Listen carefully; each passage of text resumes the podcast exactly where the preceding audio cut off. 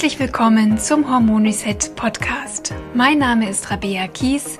Ich bin Personal Trainerin und Hormoncoach. Ich zeige dir hier, wie du selbst auf ganz natürlichem Weg deine Hormone wieder ins Gleichgewicht bringst und wie du dir deine Energie, deine Leichtigkeit und deine schlanke Taille wieder zurückeroberst.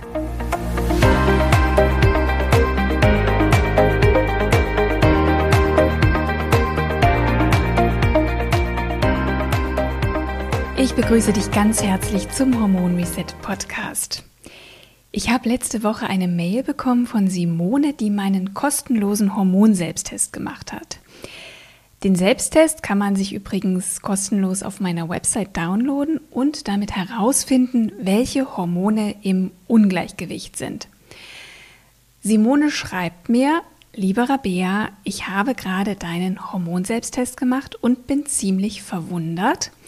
Laut Test deutet alles auf eine Schilddrüsenunterfunktion hin, aber mein Arzt hat gesagt, dass meine Schilddrüsenwerte okay sind. Wie kann das sein? Das war die Mail von Simone. Vielleicht nochmal zurück zum Hormon-Selbsttest. Das ist ein Symptom-Fragebogen.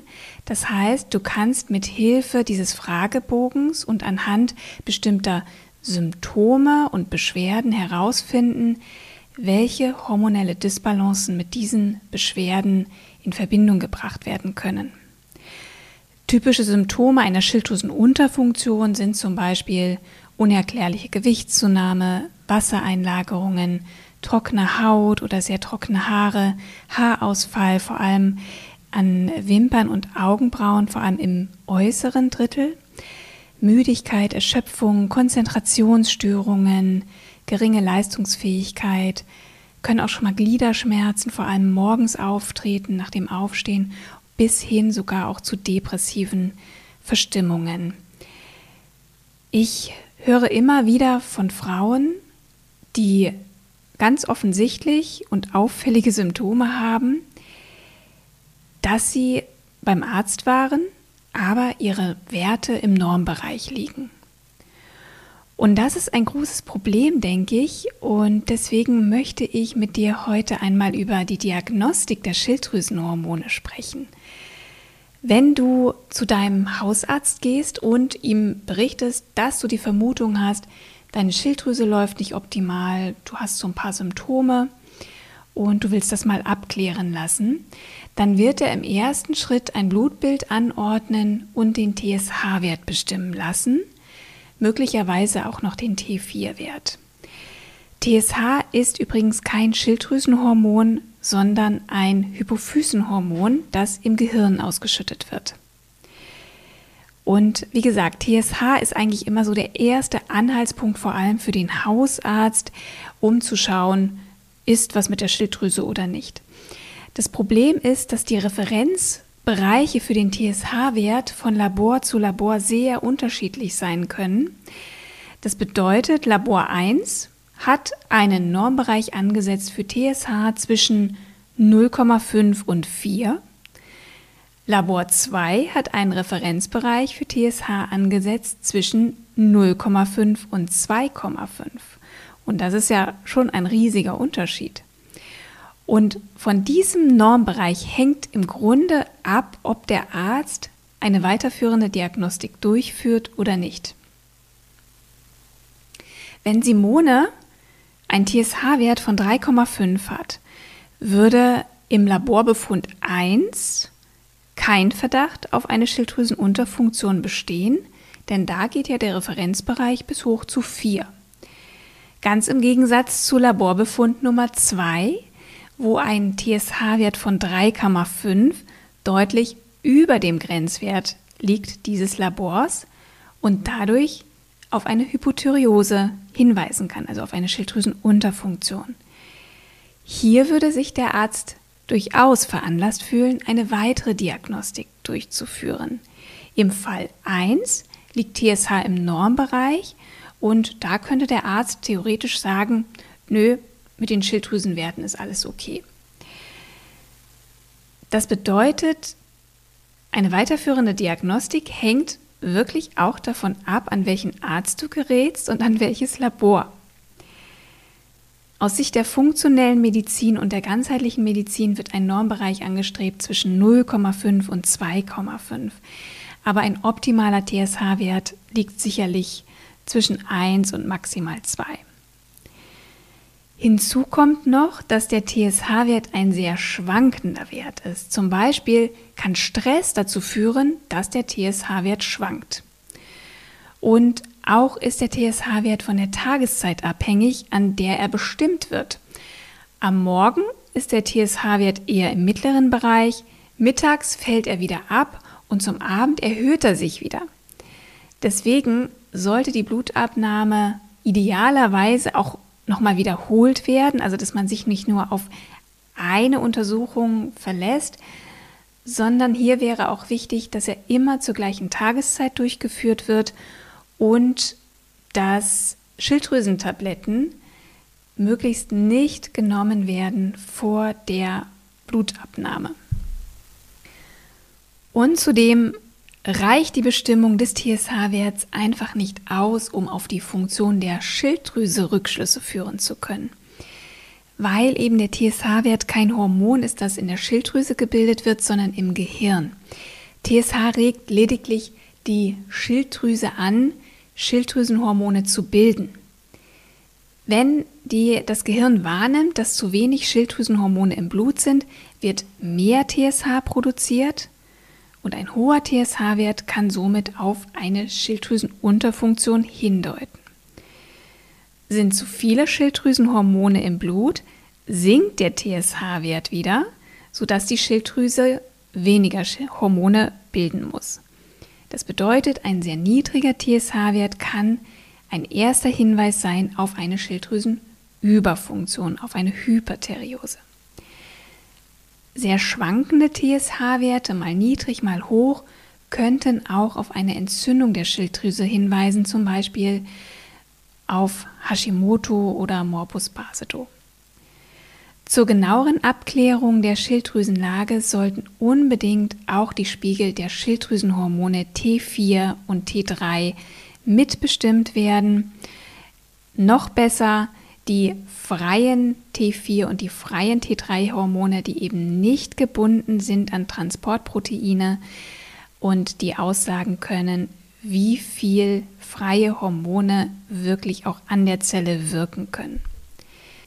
Die Schilddrüse produziert zwei Haupthormone, also zwei, die wir sehr gut kennen. Sie produziert noch sehr viel mehr, aber die Haupthormone, die auch in einer Untersuchung äh, zu Rate gezogen werden, sind T4 und T3. T4 produziert die Schilddrüse in großen Mengen im Vergleich zu T3. Also 80 bis 90 Prozent T4 und der Rest ist T3 und auch ein bisschen RT3. Ähm, aber T4 ist im Grunde unwirksam, wenn man so will. Es ist ein inaktives Vorstufenhormon, eine Speicherform mit dem der Körper nicht wirklich viel anfangen kann. Aktiv wirksam ist eigentlich nur das T3. Es ist also viel wichtiger, genug T3 zur Verfügung zu haben, damit du dich wirklich gut fühlst. Und das meiste T3 muss der Körper eben selbst herstellen, indem er in der Leber und im Darm aus T4 T3 macht. 60 Prozent dieser Umwandlung von T4 zu T3 passiert in der Leber und 20 Prozent im Darm und der kleine Rest wird auch in anderen Körpergeweben umgewandelt, zum Beispiel in den Eierstöcken, in den Muskeln oder im Gehirn. Das ist sehr wichtig zu wissen und es bedeutet, dass Leber und Darm richtig gut drauf sein müssen, damit der Körper ausreichend aktiv wirksame Schilddrüsenhormone aus T4 umwandeln kann. Und deswegen reicht es eben einfach auch nicht aus, nur TSH oder vielleicht nur FT4 zu bestimmen oder T4, wie es eben in den meisten hausärztlichen Untersuchungen gemacht wird. Also im Grunde können wir mit TSH und T4 nicht viel anfangen. Wir müssen wissen, wie viel aktives und vor allem wie viel freies T3 ist da und kommt dann auch wirklich an in der Zelle. liegen deine Werte im Normbereich, auch wenn sie an der untersten oder an der obersten Ecke des Referenzbereiches liegen, ist es für die meisten Ärzte kein Grund zu reagieren. Ich höre das wirklich immer wieder auch von, ähm, von Frauen, die mir schreiben bei Instagram, über E-Mail oder auch von meinen Klientinnen, ähm, dass der Arzt einfach nichts findet und sie nach Hause schickt, obwohl sie spüren, da stimmt was nicht. Und deswegen ist es eben so wichtig, einfach auch nochmal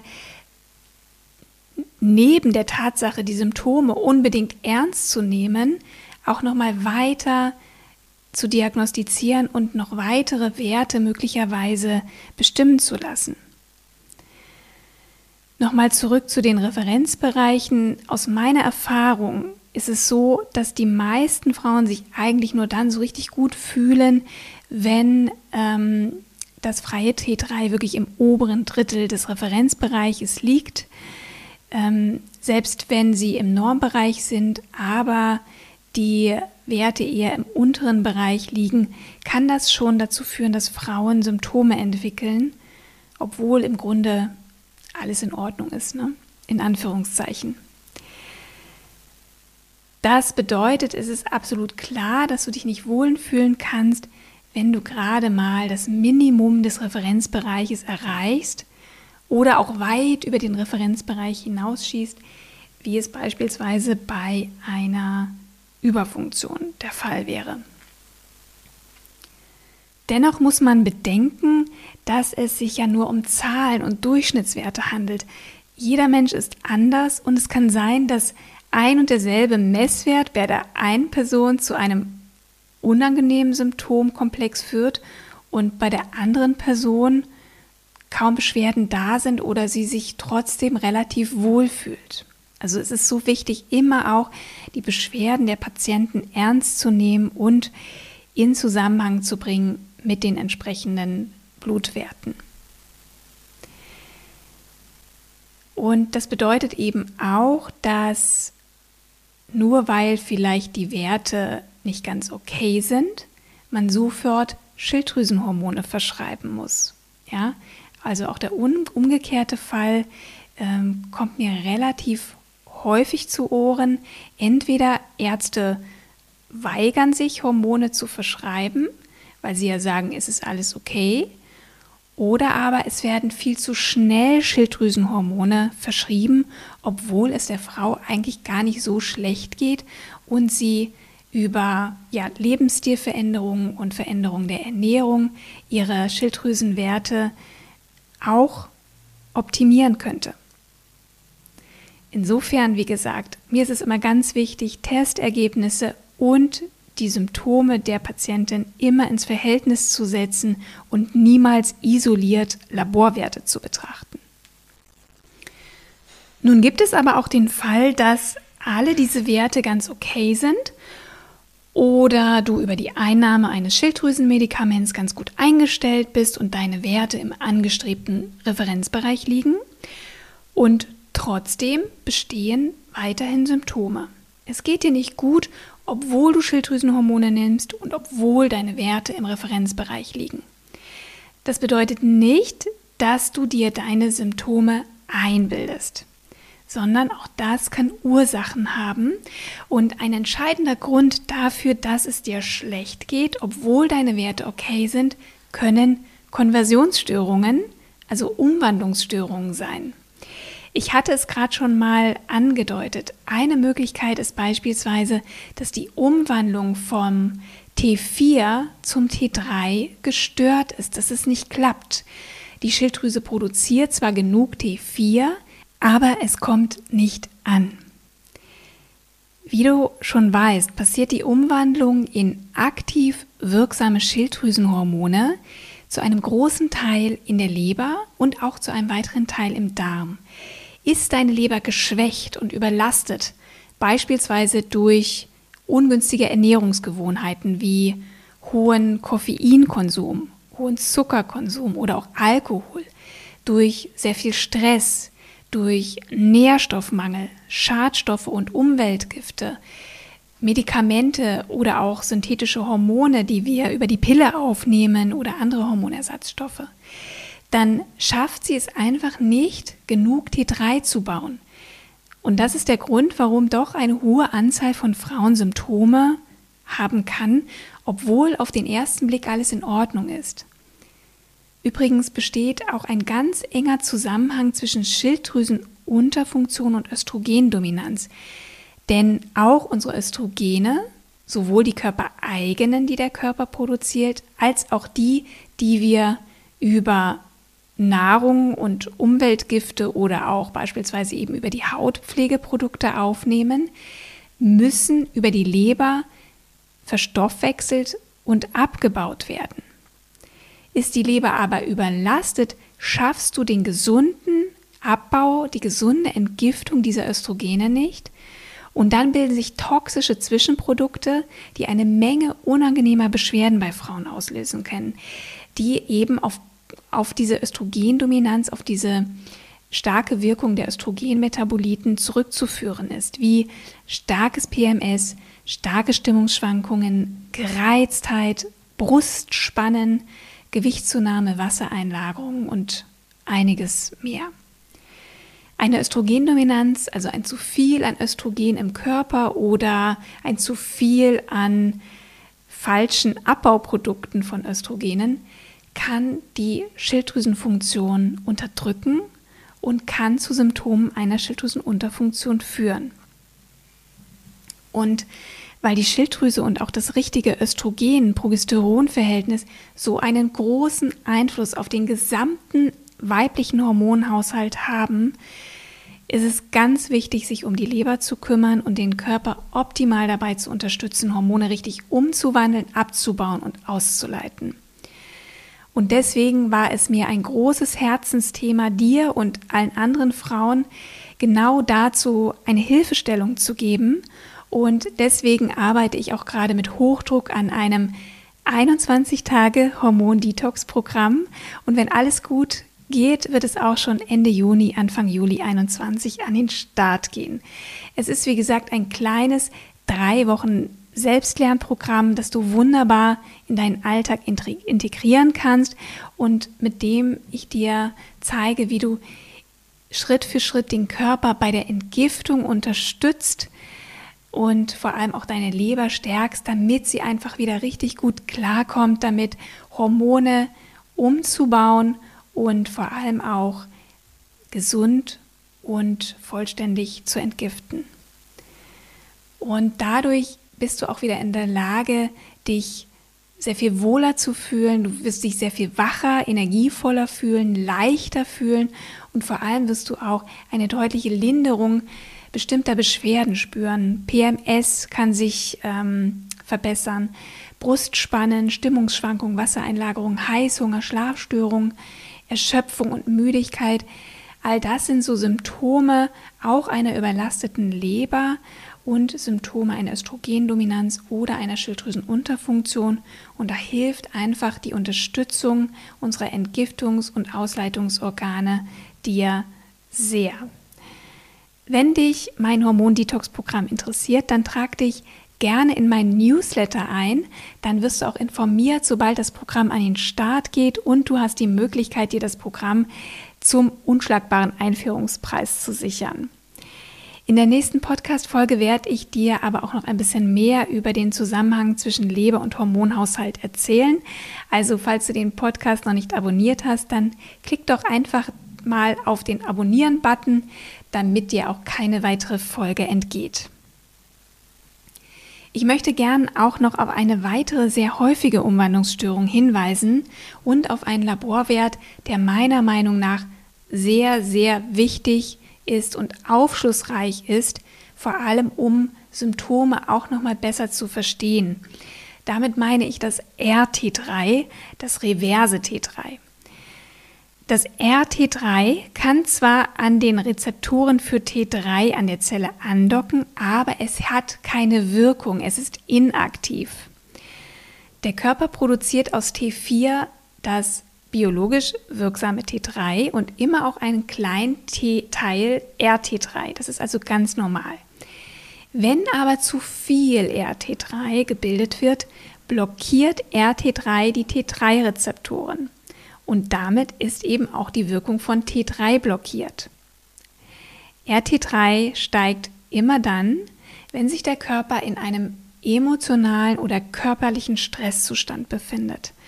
Der Anstieg von RT3 ist also eine Schutzfunktion des Körpers, der bei Stress den Stoffwechsel nach unten regulieren möchte. Das passiert, wie gesagt, bei hohen Cortisolspiegeln und bei chronischem Stress vor allem, aber eben auch bei Fasten, bei kalorienreduzierten Diäten, bei Übertraining, bei Erkrankungen oder auch bei stillen oder chronischen Entzündungsvorgängen im Körper, die ja zusammengefasst alle eben auch zu Cortisolausschüttungen führen. Insofern ist das RT3 auch nochmal ein ganz wichtiger Marker, um Symptome besser zu verstehen und vor allem, wenn andere Werte relativ unauffällig sind, ähm, dann in der Konsequenz auch an den Faktoren zu arbeiten, die zu erhöhten RT3-Spiegeln führen können. Und da steht eben Stressreduktion an allererster Stelle. Und da musst du für dich herausfinden, was ist es, was meinen Körper im Moment in einen Stresszustand packt, sodass er eben ähm, den Stoffwechsel und herunterfährt und die RT3-Produktion hochfährt. Leider muss man sagen, dass in Deutschland der RT3-Wert noch relativ unbekannt ist, auch unter den Ärzten, und dass nicht alle Labore diese Auswertung von RT3 anbieten. Ich würde dir dennoch empfehlen, deinen Arzt wirklich konkret danach zu fragen und ihn zu bitten, den RT3-Wert mitbestimmen zu lassen. Natürlich kann das sein, dass es keine Kassenleistung ist. Es ist aber auch nicht die Welt, ähm, die diese Werte eben auch kosten. Und ich finde, es ist einfach so wichtig, dass du auch Klarheit hast und dich nicht immer wieder fragen musst, was ist eigentlich mit mir los. Und zuletzt kann auch das SHBG eine Rolle spielen. Das Steroidhormon bindende Globulin, auch das kann man mitbestimmen lassen. Es ist eigentlich ein Transportprotein für die Steroidhormone wie Testosteron oder Östrogen, aber es bindet sich leider auch an Schilddrüsenhormone. Ist SHBG deutlich erhöht, sind einfach nicht genug freie Schilddrüsenhormone da.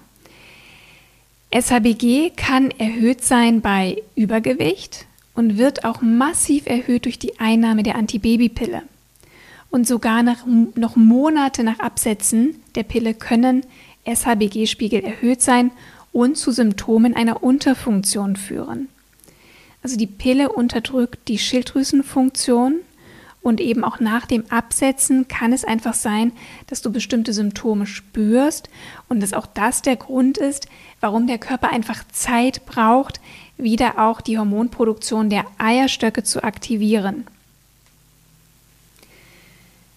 Meine Liebe, ich habe jetzt nicht über die Hashimoto-Antikörper gesprochen. Auch das ist natürlich immer auch noch auszuschließen, ob möglicherweise auch die Entzündung der Schilddrüse eine Ursache sein kann für deine Symptome oder für erhöhte oder auch erniedrigte Hormonwerte. Aber das darf gerne auch nochmal Thema einer anderen Podcast-Episode sein. Ich weiß, das war heute ganz schön viel Stoff und ich hoffe trotzdem, dass du folgen konntest und dass ich es für dich so aufarbeiten konnte, dass es nicht allzu schwer war, das Ganze zu verdauen. Und ich hoffe vor allem sehr, dass dir die Folge geholfen hat.